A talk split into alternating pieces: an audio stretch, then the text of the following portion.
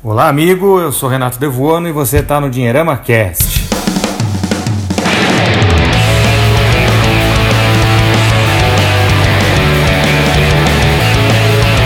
O Dinheirama Cast é um oferecimento da Empíricos, a sua escolha certa para decisões financeiras inteligentes. A Empíricos preparou um relatório financeiro especial para você, querido ouvinte do Dinheirama Cast. Basta acessar www.empíricos.com.br barra Dinheirama e fazer o download do relatório. Repetindo, www.empíricos.com.br barra Dinheirama.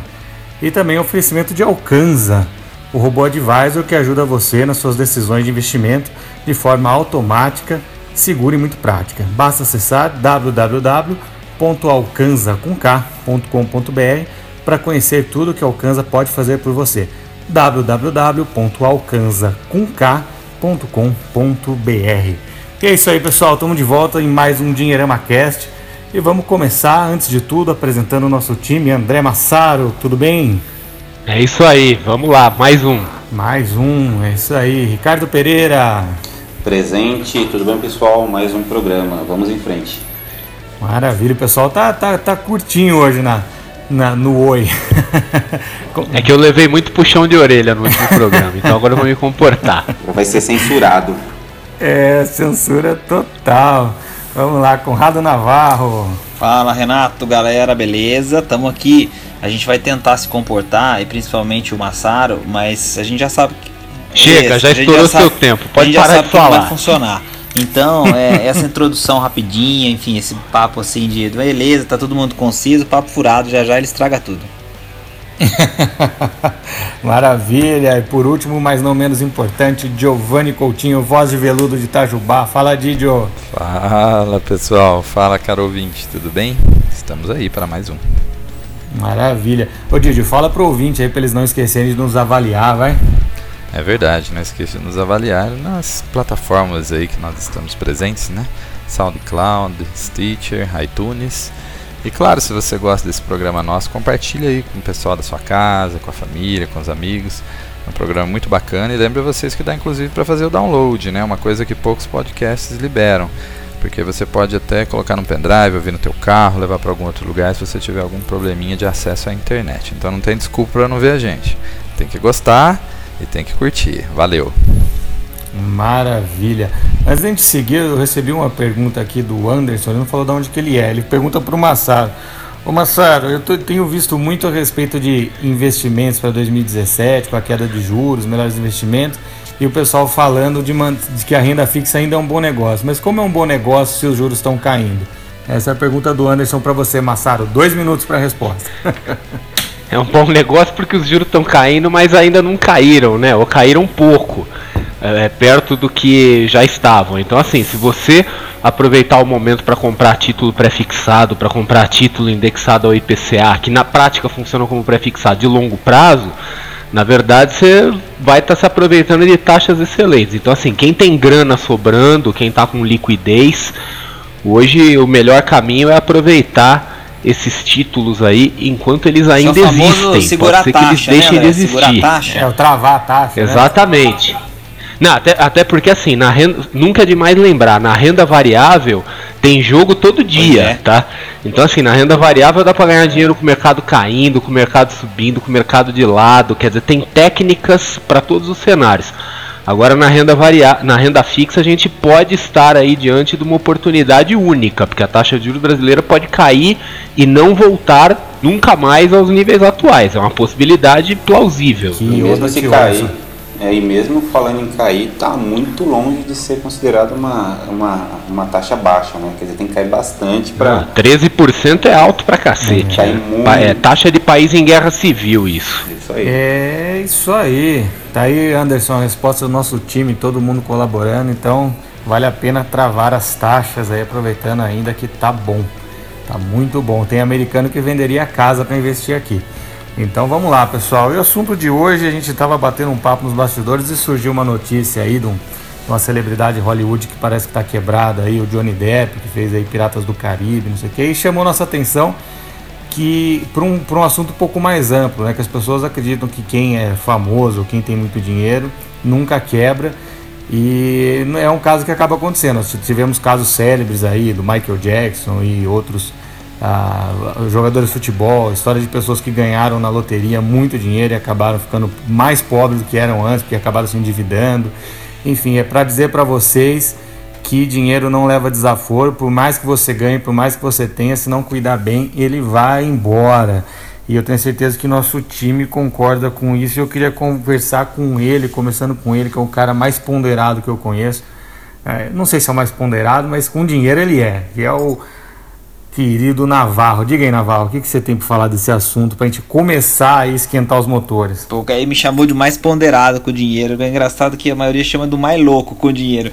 É o cara que já, já empreendeu, fez um monte de coisa. Então, muito obrigado por esse elogio, Renatão, porque ele não vem, ele não aparece assim com frequência. Então, mas você, não, você não rasga dinheiro que eu sei. Não, né? rasgar não, mas é que a gente né, gosta de um pouquinho de risco, né? Assim, coisas é, que não são de mercado de ações como o André, mas enfim mas não de longe de rasgar. Nisso você tem razão. Eu tô só brincando, porque é, a gente, quando vai empreender, é, a gente de louco sempre tem que ter um pouco, né? Então é, é muito bacana essa característica dos empreendedores e eu fiz a brincadeira porque eu acho que uma das coisas que as pessoas têm que aprender a fazer mais dentro desse contexto de educação financeira é também empreender. E eu fiz esse gancho propositalmente porque esse assunto que você levantou, ele, é, ele tem dois lados muito interessantes que quando você começa a olhar para essas figuras figuras, você percebe claramente é, é, a diferença de comportamento, mas principalmente a diferença nessa relação com o dinheiro. E aí o empreender ele aparece principalmente naquelas pessoas que,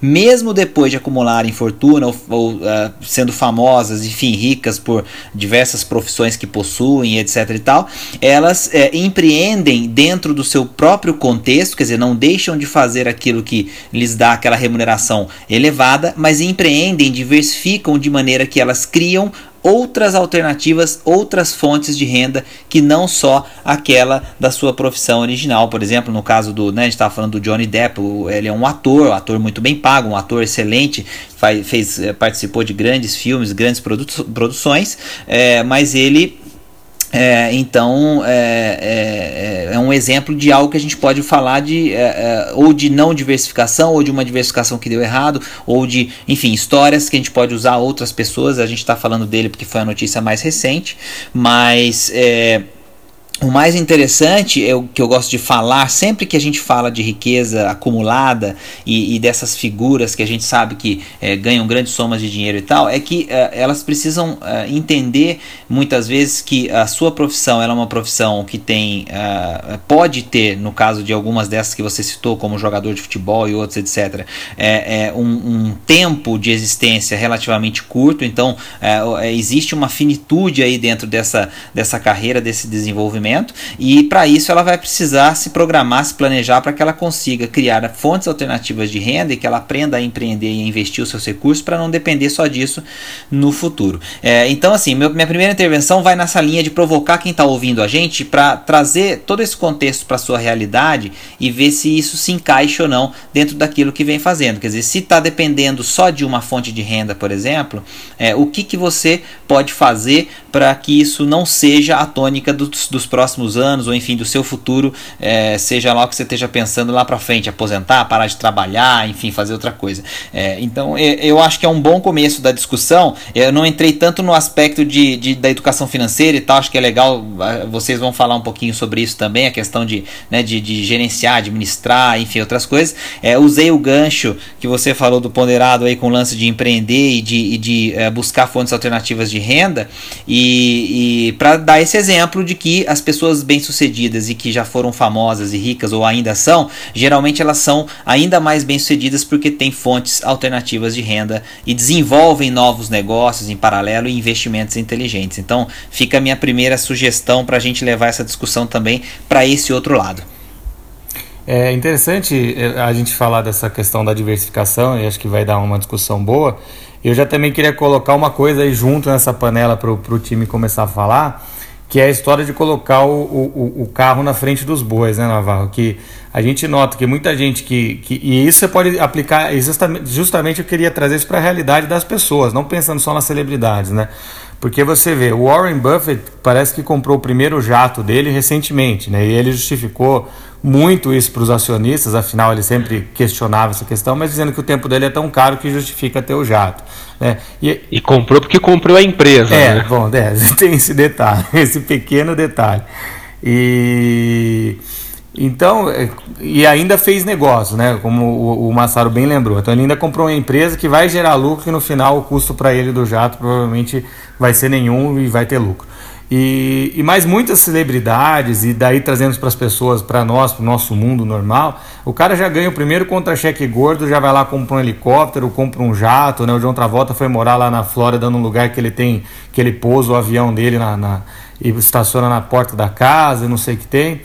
E aí a gente vê aí o, o segundo, terceiro carro, cara mais rico do mundo, que está sempre mudando essa posição, que comprou um jato agora, o cara já está velho, não sei o que tem. Quer dizer, as pessoas, é, é nós, no mundo normal, a gente, a gente vê muito isso, né? O cara ganha o primeiro, o primeiro salário dele, a primeira coisa que ele vai lá e financia um carro, né? É, e aí ele casa, ele não, não tem nenhum dinheiro guardado, ele vai lá financia um apartamento. Então as pessoas é, é, querem comer o bolo antes de crescer. Então é, aí junta com essa questão que o Navarro falou de, de ter uma única fonte de renda, de não diversificar, é, você acaba criando a, a, tempestade perfeita, né? A, a, a, soma de todos os medos. Não se acumula nada, não, não se cria patrimônio e, e, e gasta por conta, como diria minha avó. Você começa a gastar antes de ter, né? O que vocês têm para falar sobre Eu isso? queria fazer uma pergunta para vocês. Por favor. Assim, para vocês, dinheirama, tá? Todos vocês. Então, uma pergunta para vocês responderem no ar aqui, tá? Porque todos nós somos palestrantes, a gente faz workshop, é, todas essas coisas de finanças pessoais. Vocês já fizeram palestra e workshop para clube de futebol? É, eu, eu também nunca fiz, mas eu já fui sondado muitas vezes, né? Tanto para fazer para jogadores experientes assim, quanto para fazer para aquele pessoal de base, né? É, aquela molecadinha mesmo que está começando, né? Muitos nem vão vingar ali, né? Quer dizer, vai sair um craque ali de umas 20 pessoas. Mas já várias vezes assim eu já fui sondado por times de futebol para fazer alguma coisa de preparação para esse pessoal. Quer dizer, quem está trabalhando na formação desse tipo de profissional já mais do que identificou esse problema. Quer dizer, essa inabilidade dessas pessoas né, que, que tem uma ascensão muito rápida assim em ingerir o próprio dinheiro. Né? Quer dizer, fazem cagada doidado assim. Né? Exatamente. Bom, é, Bom, Renatão, quero falar um, um, uma coisa que eu achei engraçado quando você sugeriu esse tema. Eu tinha na lembrança, eu tinha na lembrança é, algo referente ao Johnny Depp, alguma, uma notícia bem antiga que é, é, parece que ele tinha ajudado um outro ator.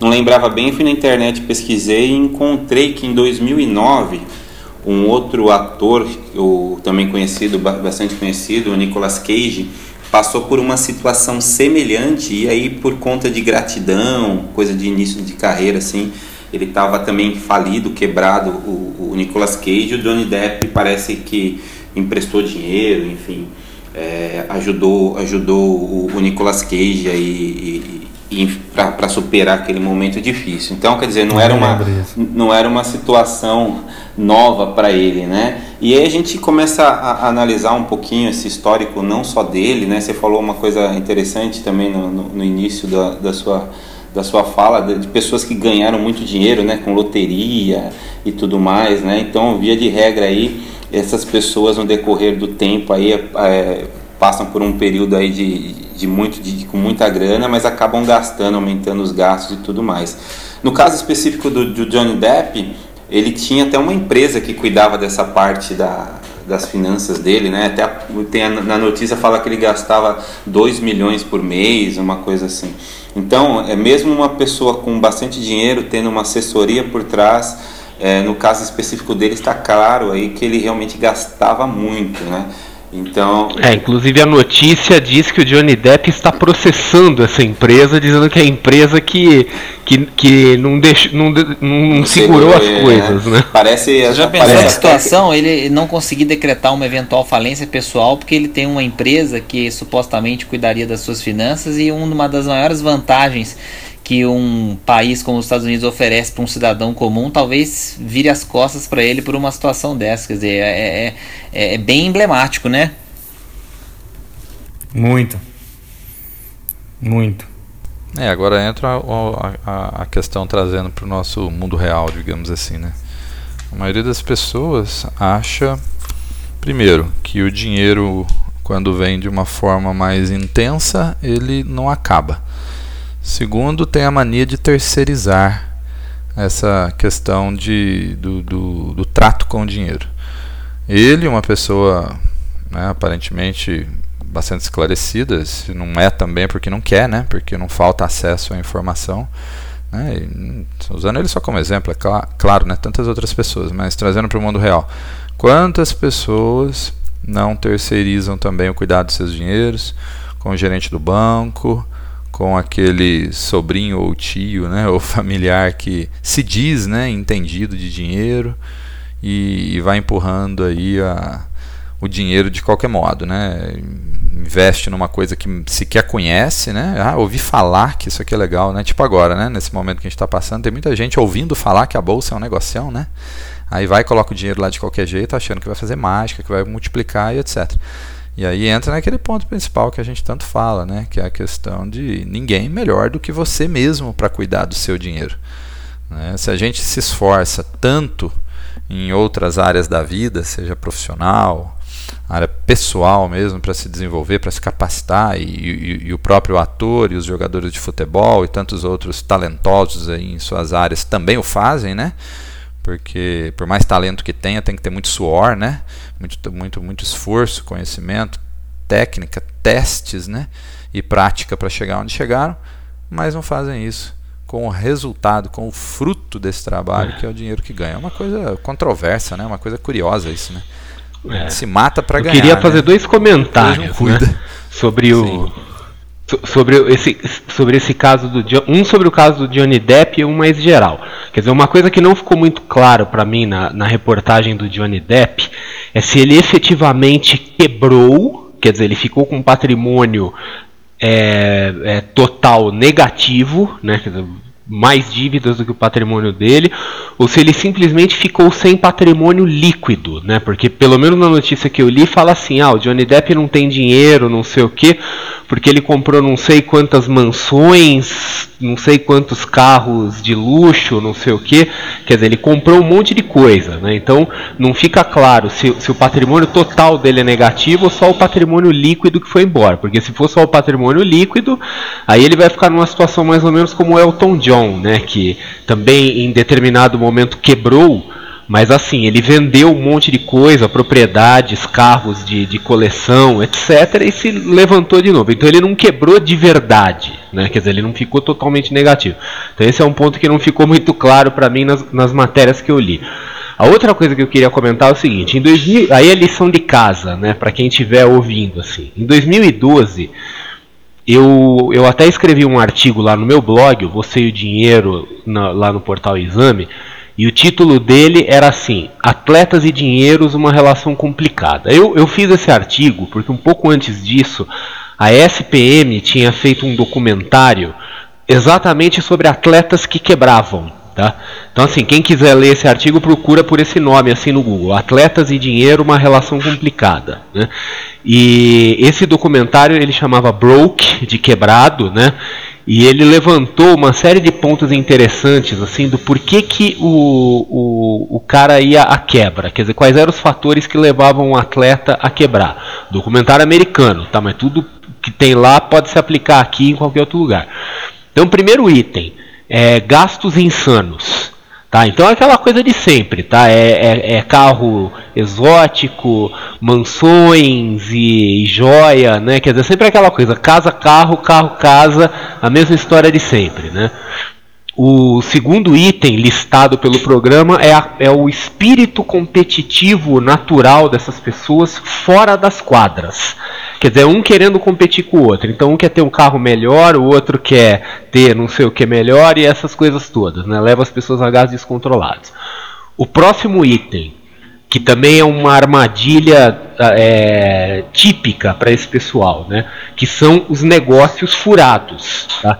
Então, assim, essas pessoas que ganham muita grana, elas acabam atraindo assim um séquito de, de picaretas disfarçados de puxa-saco que ficam adulando eles, né? E oferecendo to, todo tipo de negócio furado, todo tipo de oportunidade de negócio que é que é ou coisa ruim mesmo ou é golpe puro e simples, né?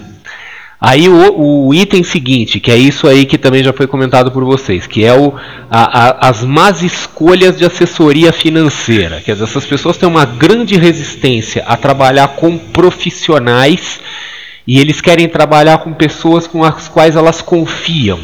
Muitas vezes a pessoa com a qual confia significa assim um parente, um amigo de infância que que, sei lá, na, na, melhor das hipóteses, sabe fazer as quatro operações matemáticas básicas e olhe lá, né? Quer dizer, já por isso ele já vira o cara que mais entende de finanças da turma, né? Até, no, até no, na série de filme Rock, né, do Rock Balboa, eu não lembro em qual deles, né? Mas tem um dos episódios que o personagem, o Rock Balboa, ele vai à falência, né? Porque ele deixou a fortuna dele para ser administrada pelo cunhado e o cunhado perdeu o dinheiro em golpes, né? Até interessante de ver. O outro ponto que quebra o pessoal é a coisa de ajudar todo mundo, ajudar a galera, a família, não sei então de novo, né? Quer dizer, o atleta, o artista, ele vira o ponto de sustentação da família, do bairro, da comunidade, eh, tudo aquilo, né? Quer dizer, ele carrega novamente aquele peso morto assim e ajuda todo mundo, primo, irmão, cachorro, papagaio, etc. Próximo item, também super previsível, as, as né, inevitáveis Maria chuteiras e os golpes da barriga e por aí vai, né? E o último item, que é o item interessante, aqui no Brasil a gente não ouve falar muito, mas nos Estados Unidos eles botaram muita relevância nisso no programa, são as lesões.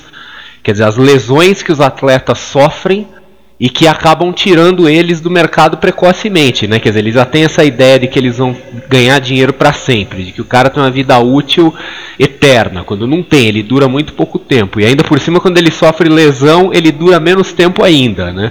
Então, todos esses fatores listados pelo, pelo programa, né, pelo documentário, como os fatores principais que levam um atleta à falência tem muita coisa aqui que é muito típica do atleta, mas grande parte disso você pode transpor para o universo de artista, você pode transpor para o universo de quem ganhou na loteria mas, e André, por aí tem vai. Tem uma outra coisa interessante que se você é, pegar tudo isso que você falou e trouxer para nossa realidade e esquecer os artistas e pensar nas pessoas comuns, você vai co colocar praticamente tudo isso aí, tirando as especificidades aí, por exemplo, de lesões, coisas desse tipo, é, você vai encaixar isso perfeitamente na vida de praticamente todos aqui, porque é, o lance da competição natural, o lance é, de você ter um padrão de vida muito acima daquilo que você pode, tudo isso a gente está vendo em, em, em uh, universos pequenos e, e em realidades diferentes mas é, na gente que trabalha educação financeira no dia a dia, o que a gente mais encontra é isso. Quer dizer, cada um dentro da sua, é, do que é a sua expectativa, do que é, do que é o seu nível de frustração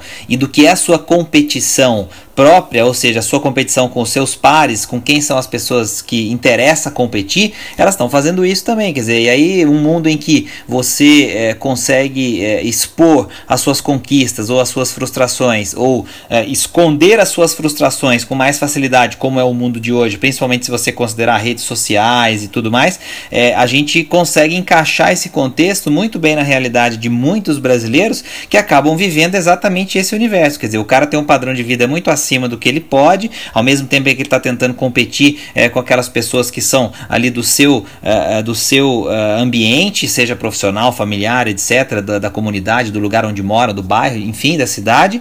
É, você tem é, as péssimos, os péssimos palpites das pessoas para as decisões que ela vai tomar e muitas pessoas acabam é, levando isso em consideração. Você tem esse, esse, essa coisa de, de, de emprestar, ajudar e gente que empresta o nome para o outro, enfim, a gente tem dentro da nossa realidade, e eu acho que a gente poderia extrapolar isso para qualquer lugar, acho que os problemas seriam basicamente os mesmos, e aí a gente é, volta a insistir naquilo que a gente sempre fala, que a educação financeira é uma coisa relativamente simples de você entender, que é um, é um fator de cidadania, uma coisa que não é, é só a ferramenta, a planilha, ou fazer dois mais dois, como você bem colocou, é, que são as figuras que às vezes assessoram essas pessoas, mas muito mais do que isso, compreender é, é que tem é, é, limites, né? Que o dinheiro é finito, que você não vai viver para sempre é, é, com a mesma energia e com a mesma, enfim, a maneira de fazer as coisas que você faz hoje. A gente já falou dessas outras coisas em vários outros episódios, em vários textos, temas, artigos, etc. E, e enfim, é, interessante porque a gente roda, roda, roda para contar histórias que parecem mirabolantes, é, artistas, gente que ganha milhões, atletas, etc. E, e, e, aí a gente cai depois do, do de, de, rodar isso, rodar, rodar, rodar, rodar, nos problemas que são do cotidiano de muita gente que está lendo o que a gente está escrevendo aqui do Brasil. Quer dizer, não sei se vocês concordam com a minha, com a minha aproximação, mas é não, isso. É a, é a pura verdade, tá? To, todos esses itens afetam de uma forma ou de outra todas as pessoas, mas o que deixa a coisa mais dramática, no caso de atletas, artistas, etc., é que eles têm um crescimento patrimonial muito rápido e eles vêm de uma situação, em geral, tá? Isso não é sempre, mas em geral eles vêm de uma situação socioeconômica muito prejudicada, quer dizer, que não tem uma formação, não tem um conhecimento, não tem estudo. Então, assim, do nada o cara tá nadando numa montanha de dinheiro. As pessoas entre aspas, normais, né, quer dizer, aqueles não atletas, não artistas, pessoas comuns que são empresários, executivos, eles cometem todos esses erros aí, mas talvez pelo processo ser mais lento, existe um, um certo período de adaptação. A pessoa, eu acho que ela se torna um pouco mais André, consciente. Mas, mas Isso a gente pode até... Ela, é, é, mais, é, mais, é. até mais difícil para ela perceber é, exatamente o que a gente falou, porque a coisa entra mais num processo e é mais lenta, porque com o atleta fica óbvio, mas com a maioria das pessoas talvez não. Sim, mas o, o, atleta ele pode sofrer um pouco daquele viés cognitivo, né? É, que é o chamado efeito dinheiro da casa, né? Que o pessoal fala muito dos cassinos, né? Que quando você vai num cassino, às vezes acontece você ganha muita grana numa, numa máquina caça-níqueis, não sei o que, mas assim, enquanto você não sair do cassino fisicamente, o dinheiro não é seu, o dinheiro é da, é da casa. Né? Então o pessoal do cassino sabe que enquanto você estiver dentro do cassino, eles têm todas as chances de arrancar seu dinheiro de volta. Então eles colocam todas as máquinas, mesas de jogo no caminho. Se você pegar aquele dinheiro que você ganhou e sair do cassino fisicamente, atravessa a porta e vai para a rua, fica lá na, na, na Las Vegas Boulevard ali, né? É, fica ali dá três pulinhos, vira de costa e fala assim para você mesmo: esse dinheiro é meu, esse dinheiro é meu, esse dinheiro é meu, esse dinheiro é meu. Aí você volta para dentro do cassino. Quer dizer, você mentalmente tomou posse do dinheiro, né? Porque enquanto você não faz isso, você não toma posse do dinheiro. Então a pessoa ela fica propensa a, a, né, ela ganhou a grana, fala, vou apostar um pouco nisso aqui, aposta Devolve nisso tudo. aqui, ela perde aquilo que ela ganhou e mais é. um pouco, né? Esse é o efeito do dinheiro vir muito rápido e a gente não elaborar dentro da nossa cabeça a posse é do dinheiro. É, é razoável imaginar que, guardadas as devidas proporções, essa, esse efeito acontece na cabeça dessas pessoas que muito repentinamente ganham uma montanha de grana. Né? Quer dizer, até ela tomar posse mentalmente do dinheiro, ela já perdeu o dinheiro. Isso aí. Pessoal, só vamos lembrar os patrocinadores, a gente já, já retoma o nosso, nosso papo, que é interessante demais. Então, agradecendo o pessoal da Empíricos que acreditou na gente desde o começo. Obrigado, pessoal. E a Empíricos ajuda você a tomar as melhores, melhores decisões para investir o seu dinheiro. E eles prepararam um relatório bacana, especial para você, querido ouvinte. Você acessa esse relatório no www.empíricos.com.br barra dinheirama e está lá para fazer o download. www.empíricos.com.br barra dinheirama. E esse programa é um oferecimento também da Alcanza, o robô advisor que ajuda você a tomar as melhores decisões de maneira automatizada e inteligente. Para conhecer o Alcanza, acesse www.alcanza.com.br. Lembrando o site www.alcanza com a letra. Vamos retomar o assunto aqui, vamos falar com o Giovanni e falar também com o Ricardo. Deixa eu perguntar uma coisa para você, Didio, que você também é um cara extremamente equilibrado, tal. O que acontece quando a gente traz para o nosso mundo, ou seja, das pessoas que não ganharam pilhas de dinheiro com esporte, nem com música, nem com nada disso? É aquilo que eu estava falando no começo, a gente acabou não, não, não tomando, não, não, pegando esse assunto um pouco mais a fundo.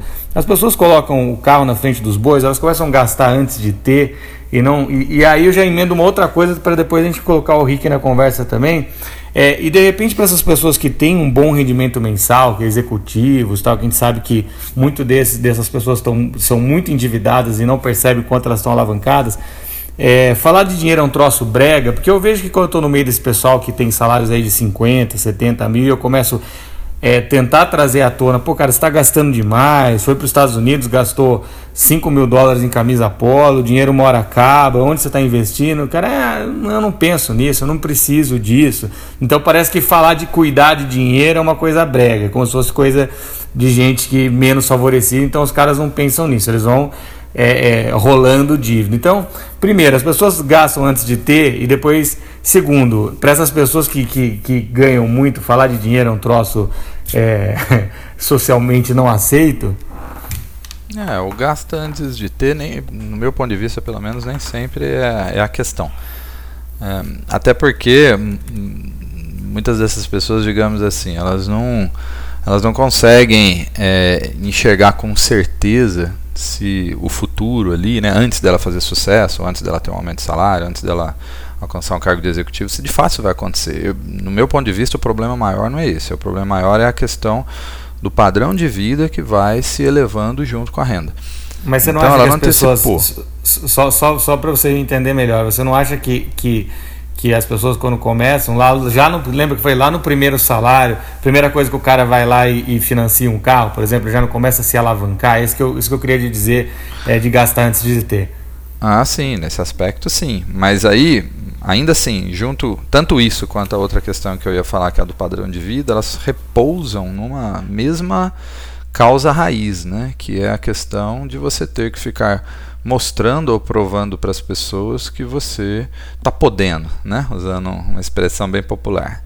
Então o camarada é, é, é, o status, né? o famoso status, ele tem que mostrar. E aí que reside o problema, porque quando você fala de fazer uma reserva financeira para emergências, quando você fala de construção patrimonial, você não está falando de coisas que necessariamente você consegue mostrar para as pessoas que você tem, né?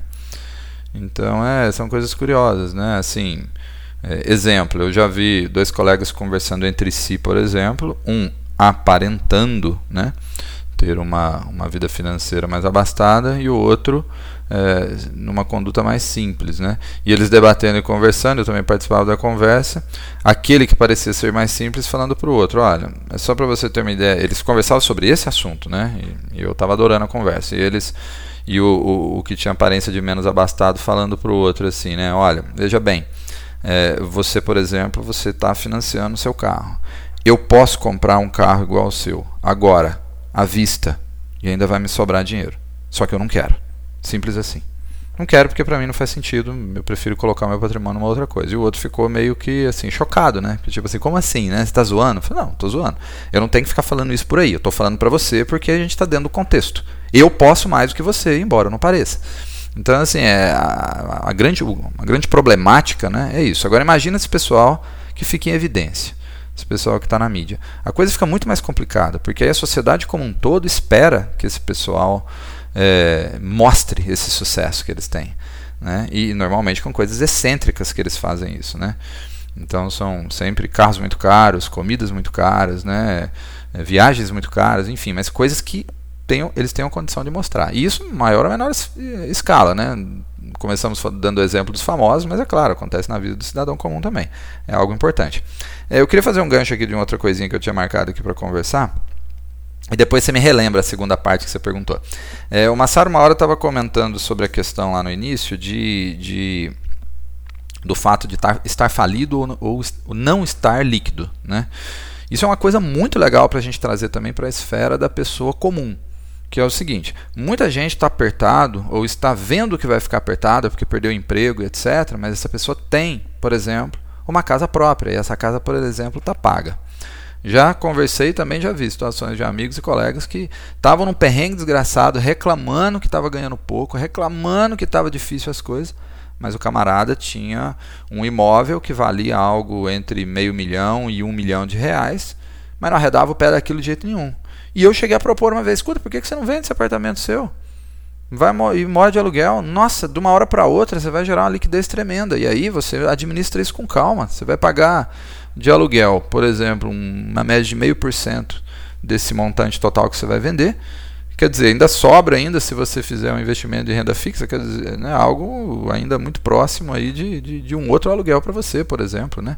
Claro, não estou levando em consideração aqui inflação e etc. Mas o fato é, o fato dele, dessa pessoa passar a ter liquidez gera um conforto tremendo, sem contar que a pessoa pode usar esse próprio dinheiro dessa liquidez para girar ele com outros negócios, sejam eles né, pequenos ou grandes, enfim, que vão fazer a renda aparecer. Né? Então, outra coisa importante para para o ouvinte aí ter como sacada né, é, é essa questão. É, a liquidez é um negócio importante demais dentro da nossa vida financeira. Então não dá para a gente é, chegar ao ponto de flertar com o limite dessa liquidez, a ponto de a gente ter bens, mas não conseguir transformar isso né, rapidamente ou com facilidade em dinheiro.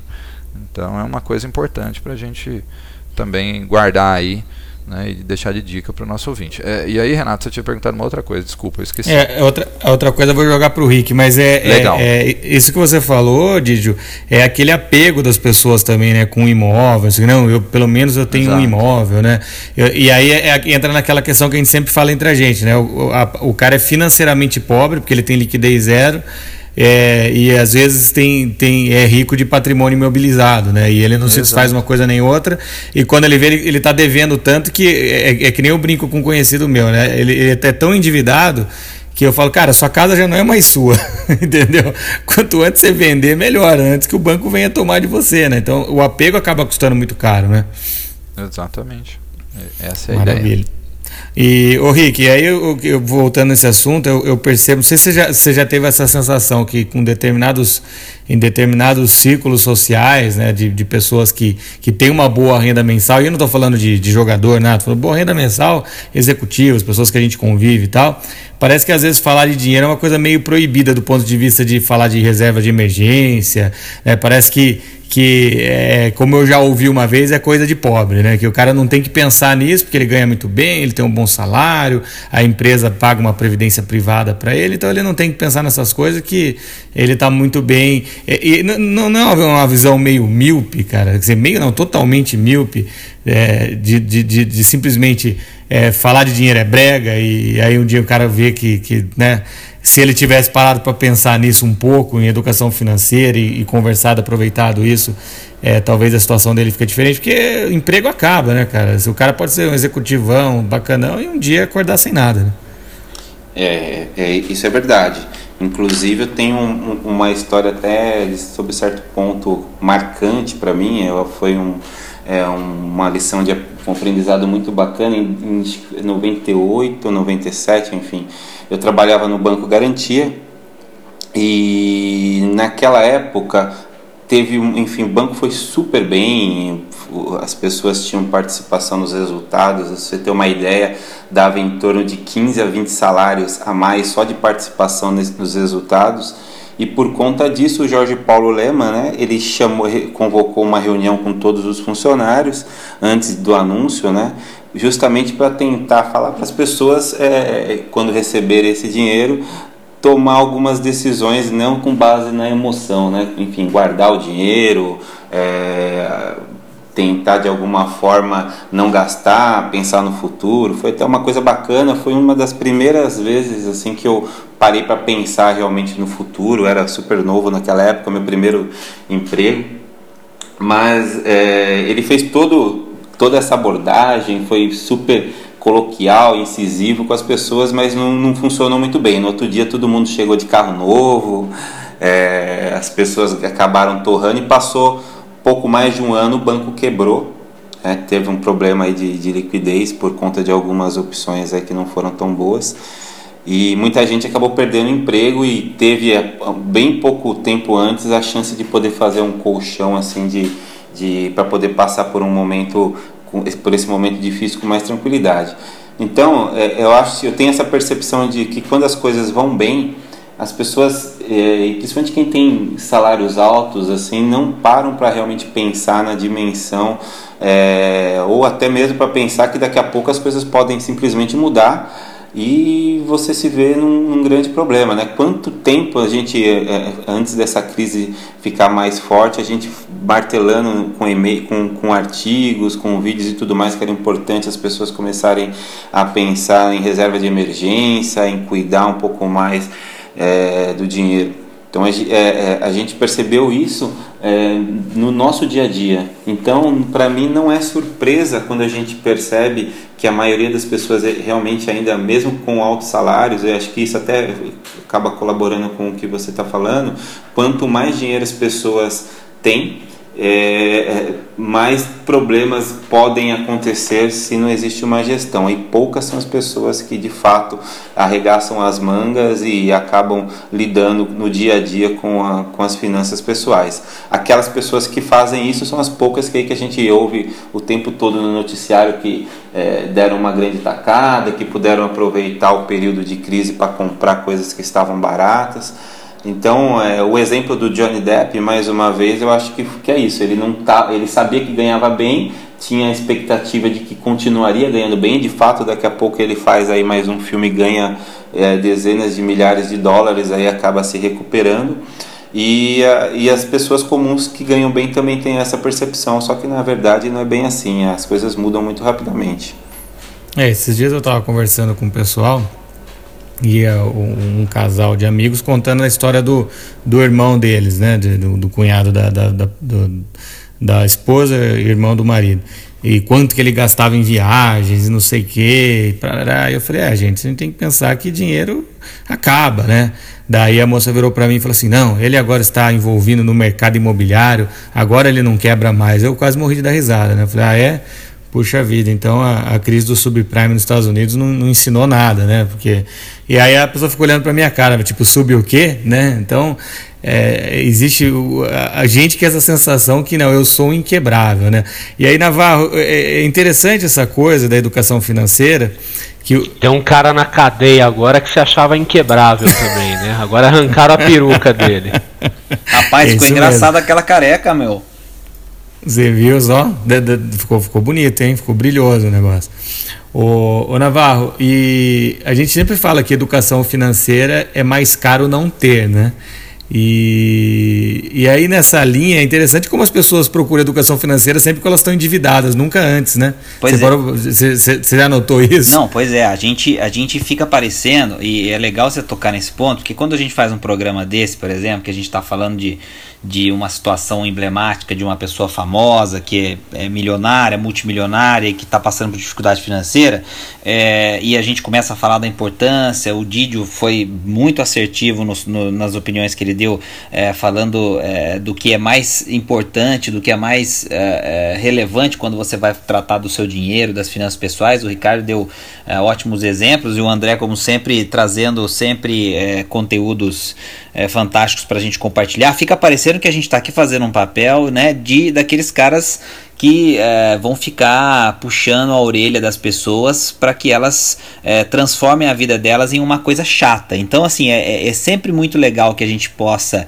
é, mencionar isso, e esse, esse gancho que você levantou é perfeito para a gente dizer isso. É, a vida, quando a gente pratica a educação financeira, ela não tem nada de chata, muito pelo contrário, ela é uma vida em que você equilibra muito bem os seus desejos de consumo com as suas necessidades, mas com um outro outra, uma outra variável importantíssima que é a realidade. Quer dizer, a gente está falando de uma vida possível. E aí é, é, isso é muito difícil das pessoas entenderem, interpretarem quando a gente está falando e quando a gente escreve, quando a gente faz vídeos e palestras e etc. Porque é, elas estão num contexto, ela está ouvindo isso em algum lugar, por exemplo, se locomovendo de casa para o trabalho, ou é, de repente no conforto da sua casa, ou está assistindo a palestra porque a empresa pagou para ela estar tá assistindo e tal. E é, é difícil você conseguir conseguir entrar no contexto da vida pessoal dela para ela entender que quando a educação financeira for uma coisa que ela é, é, pratica e que e aquilo se transformar num hábito, a única coisa e a coisa fundamental que ela vai fazer para ela é aproximar ela dos objetivos que ela tem, dos sonhos que ela tem. Qual é o grande problema então, Renato, nesse sentido, né, para não ficar uma coisa confusa? É que a gente vai cair naquele naquele é, naquele dilema que é o dilema talvez da existência de todo mundo, e aí ficou uma coisa filosófica, mas é assim mesmo. É, a gente não sabe, a gente não para para pensar, raciocinar, é, desenhar, exercitar aquilo que a gente quer, aquilo que é mais importante, aquilo que é prioridade, o que não é. E aí a gente fica muitas vezes no piloto automático, porque é assim mesmo. Aí você vê séries e séries aparecendo falando sobre zumbis. Eu lembro que na primeira vez que saiu a, a, aquela série The Walking Dead, o Ricardo falou comigo, ele começou a assistir e eu assisti um episódio e falei, cara, esses caras estão tirando, estão tirando sarro com a, com a sociedade como ela é, cara. Assim, a gente volta para Matrix, né, cara? Tem vários exemplos que a gente pode dar de, de, de, de da arte é, é, é, tirando um sarro no bom sentido, fazendo ótimas produções, mas de uma certa forma mostrando a realidade como ela é da maioria das pessoas. Então, é, o cara vai trabalhar, ele, esses caras que você falou aí, o cara tá no automático, ele tem uma carreira competitiva, então ele abre mão de tudo, abre mão de amizade, família e outras coisas, porque ele tá num ambiente competitivo e aí ele tem carro da empresa, e aí a empresa troca de carro a cada ano, a cada dois anos, e era um carro assado, agora é um, era, um, era um carrão assim, agora é um carrão assado, blindado, é, maior, enfim. É, então, assim, é, é, é uma vida muito legal, sem dúvida, mas é uma vida que quando você para, coloca o cara num contexto e pergunta para ele, amigão, mas é isso mesmo? Quem é o cara que está fazendo isso? Você é esse cara? Você está fazendo? A gente, até eu e o Didi conversamos bastante isso hoje é, à tarde. É, é, então, assim, não é, Didi? É, muito bom. É, assim, a gente tem que respeitar isso. E quando você vê esses casos de pessoas que estão quebrando, fazendo várias cagadas em relação ao dinheiro, a gente, quando vai conversar e tem a oportunidade de entender realmente o que está acontecendo ali, a gente vê que o dinheiro está longe de ser o problema. E aí, joga a bola de novo para o amigo André Massaro, que sempre disse isso, que não é o dinheiro que é o problema. Para a maioria dos problemas financeiros que as pessoas têm, não adianta dar mais dinheiro para elas. Não é isso, Massaro? É, exatamente. É, as pessoas esquecem de, de querer entender o que colocou elas naquela situação. Tá? Porque você pegar uma pessoa, por exemplo, que tem um estilo de vida completamente insustentável do ponto de vista econômico, pessoa que faz bobagem, que, que não tem um mínimo de autocontrole, essa pessoa está quebrada. Então, quer dizer, você pega o próprio caso do Johnny Depp aí, quer dizer, o cara que, que supostamente compra um monte de mansões, compra um monte de carro importado, provavelmente ele deve ter carro que ele nunca dirigiu na vida, ele nem sabe que ele é dono do carro, né? Quer dizer, deve ter casa que ele nunca visitou. É, se você der dinheiro para um cara desse se reorganizar e ele não fizer as mudanças de estilo de vida dele, ele só vai ganhar um pouco de tempo até quebrar de novo. Então, assim, dinheiro é, é não existe esse negócio de problema financeiro, porque problema financeiro é um problema que você resolve com dinheiro. Então você põe dinheiro no problema, o problema some. Se você bota dinheiro no problema e o problema não some, quer dizer, no máximo você deu aí um, um fôlego, então aquilo não era um problema financeiro. E inclusive assim, indo contra, né? Quer dizer, um, do, um dos melhores livros de finanças do universo chamado Dinheiro é um Santo Remédio, escrito por André Massari e Conrado é bom, Navarro. Eu já ouvi Esse falar é bom, desses hein? dois aí. Né? É. Eu não li, mas quem leu já falou pois que é, é muito bom. A gente ainda né? vai ler. Eu a gente sei que ainda você também ler. não leu. Um dia a gente lê, um dia a gente lê. Mas assim, ao contrário do que o título desse livro, dessa obra-prima digna de um Nobel da literatura. Que não diz, fala nada de dinheiro. O dinheiro. É, o dinheiro nem sempre é um remédio. Aliás, para a maioria das pessoas, o dinheiro não é um remédio. O dinheiro é, no máximo, um analgésico. Né? Quer dizer, um negócio que vai tirar a dor, mas não cura a doença. Tá? Então, assim, essas pessoas que vivem esse estilo de vida maluco, tresloucado e vão à falência, quer dizer, você bota mais dinheiro, é o efeito de um analgésico. Você vai dar mais três meses, seis meses, um ano de sobrevida pro cara, daqui a pouco ele está quebrado de novo. Né? A cura é por outro caminho, é na cabeça, né? É, e, e, e, e, coincidentemente eu e Naval gravamos três vídeos sobre isso, né, Naval? Exatamente, falando sobre saiu o primeiro como a cabeça já. ferra com. é, eu vi. Isso aí, tá no como canal do YouTube do Dinheiro. Faz o jabazinho aí, Renatão. É, então acessem lá o canal do YouTube do Dinheirama, vocês vão começar a ver nossa série sobre autoconhecimento financeiro, que fala justamente sobre isso, né, Navarro? A cabeça literalmente ferrando com o bolso das pessoas. Né? Pois é, e aí o bolso dá o recado de volta, o cara não entende que é na cabeça, fica brigando com o bolso, arrebentando o bolso, arregaçando o bolso, e é a cabeça que tá dando aquela risadinha depois no fundo. Então é, é, é tenso o negócio, mas é isso aí, a gente tá, gravou para falar isso, o Massaro já fala isso há muito tempo, eu acho que é o recado do podcast de hoje, né? Assim, é a, a cabeça é a que costuma colocar as pessoas na maior enrascada. Todo mundo no fundo sabe disso. O cara vai chegar nessa altura do podcast e vai falar: ah, não me diga que é a cabeça que, que faz isso tudo. É, e a gente está aqui para pentelhar mesmo no sentido de, de alertar para isso e tentar ajudar com ferramentas. Então o nosso papel é esse, né? E afinal tem uma legião de merecedores, né, cara? O cara, ah, eu mereço, eu mereço, e vai derretendo o cartão de crédito. É, e depois quando acontece alguma coisa errada é uma vítima, né? Assim, foi uma injustiça. E aí culpa todo mundo, mas esquece de culpar quem realmente deveria, é. né? É, exatamente, né? As pessoas esquecem de que o mundo não está nem aí porque você acha que você merece. Quer que você se foda, né? o mundo quer que você se foda, é isso mesmo. É isso né? aí. o universo cara, tá você viu só que louco? O podcast tem uma hora, cara. Você tinha que falar o podcast, era isso aí. O mundo quer que você se foda. A gente tá tentando ajudar, é. a gente tá tentando ajudar. O mundo só quer isso. Cara, acabou o podcast. a mitada do dia. A mitada do dia foi do Massaro. O mundo quer que você não, se isso foda. não saiu não, da minha boca, falou, foi o é Renato. Você falou palavrão, fica Eu valendo palavrão. Tá demorando é. pra soltar. Eu achei que ele ia conseguir terminar hoje sem falar uma dessas, mas ele não consegue. Mas ele prometeu, ele prometeu não, que ele não. ia falar. Vamos, vamos, vamos, vamos aqui. Peraí, tem que defender então ele, porque ele prometeu que ele ia falar. E o tá universo tá quer que vocês quatro se fodam. Pronto. Sim, né? Pronto. Como diria um Virou amigo meu. todo mundo, é, eu, não vou, é, eu ia falar um outro agora, mas não vou falar. Não. Vocês estão me difamando. A culpa é do Renato. Sobrou pra você, Massara. A verdade é que foi ele que falou, mas aí a gente ah, joga pra você porque você é o cara que prometeu. Quem tem fama, né? Bom, quem tá ouvindo pelo menos até agora, a verdade acaba de ser revelada. o, problema, o problema é que não tem mais assunto pra podcast depois dessa, né? O Rick ia falar alguma coisa. Então pode virar é. o título do podcast. O mundo quer que você se foda. É, eu, estava falando justamente que o Massaro tem a fama, né? Então Aliás, ele... a gente precisa pensar no próximo Ô, livro Massaro, que a gente caramba. vai escrever. Cara, Massaro, né? deixa o Ricardo falar, pô. É legal. Eu quero que ele se foda. é, isso eu já sabia. Não, eu ia falar justamente que o Massaro tem a fama, né? Então tem que pegar a parte boa e a parte ruim dessa fama. Ô Renato, você não vai colocar é aqueles barulhinhos, né? Que na televisão, aquelas coisas não, né? Vai deixar, né? Não, de jeito, de jeito nenhum. Que isso? É, é, é X-rated esse negócio. Tem o X-Videos ah, no nosso ah, X-Podcast. Ali põe, põe acima de 18, é isso não? É isso aí. Entendi. Mas a verdade é o seguinte: tem uns dois ou três podcasts atrás, o Massaro soltou essa. O universo quer que você se foda. Eu vou pôr até a reprise. Eu falei isso. Falou, pô, você falou.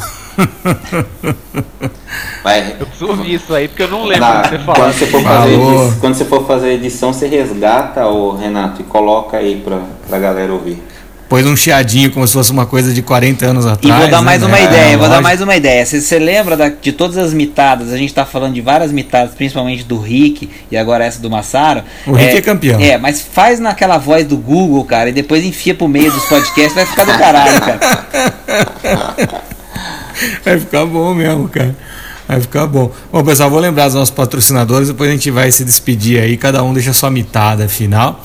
Mas agradecendo a Empíricos, a Empíricos que ajuda você nas decisões inteligentes para sua vida financeira. E eles prepararam um relatório especial para você, querido ouvinte. Basta baixá-lo no www.empíricos.com.br barra dinheirama. Lembrando, www.empíricos.com.br barra dinheirama.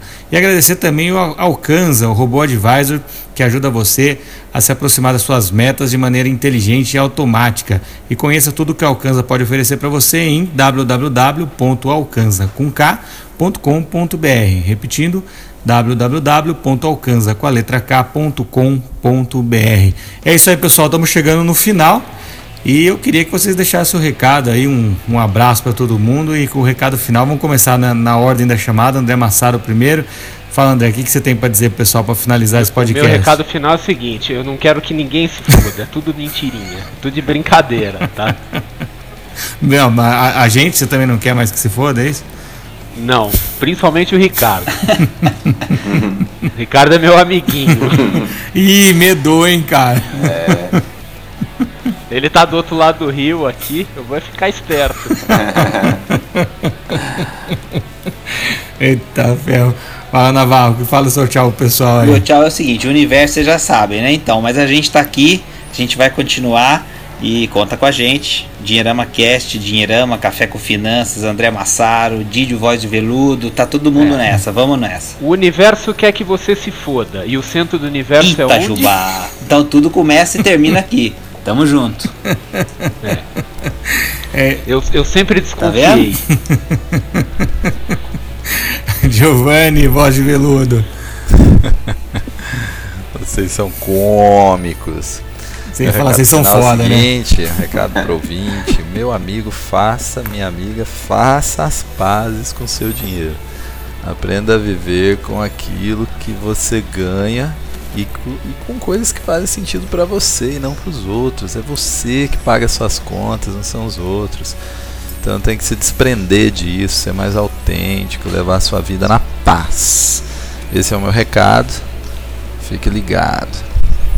É isso aí, Rick. Eu queria dizer só pro André Massaro que tá tudo gravado o que ele tá falando. Então não adianta agora ele falar e depois dizer que não falou. Parece as pessoas que a gente conhece muito bem aí, que a gente vê no cenário político e tudo mais. Não, mas eu vou ouvir. Eu tô em dúvida se eu falei isso. eu já então é estamos chamando os advogados. É, então, dizer que está gravado e ele vai ser processado em breve. Aguarde. É isso aí, querido ouvinte, tem o recado do pessoal. Lembrando vocês de nos avaliarem nas plataformas Stitch, SoundCloud e de iTunes. Porque cara, toda vez que vocês nos avaliem, por favor, avaliem bem. Não vou, não, não querendo sugerir nada, mas dá cinco estrelinhas lá. Eu acho que fica legal. E é isso aí, para as pessoas vão poder encontrar aí o Dinheirama Cast, e desfrutar aí da nossa companhia agradável, como o cara tá se achando, hein? Então, eu agradeço todo mundo aí, Ricardo, Didio, Massaro e Navarro, pela companhia aí mais uma vez nesse podcast. E o meu recado é esse daí, né? O universo você já sabe, como, como disse o Massaro, o pessoal não tá muito preocupado. Foi você. Ah, fui eu. Não, tá bom. o universo você já sabe, mas a gente ama. É isso aí, a gente tá aqui para fazer uma. Ó, eu vou dar uma dica. Dê uma avaliação 5 estrelas pra gente que o universo vai mudar a opinião dele a seu respeito. É isso aí. E como, como o Didio falou, faça as pazes com o seu dinheiro, porque se, se você acha que a vida tá ruim com o dinheiro, imagina sem, né? Então, se é ruim com ele, pior sem ele. Isso daí, esse é o recado, esforço recompensa, vida plena e próspera. Um abraço para todo mundo, a gente se vê no próximo podcast. Até lá, pessoal. Valeu, valeu, valeu, valeu, valeu galera. Abraço. Valeu, tchau, tchau.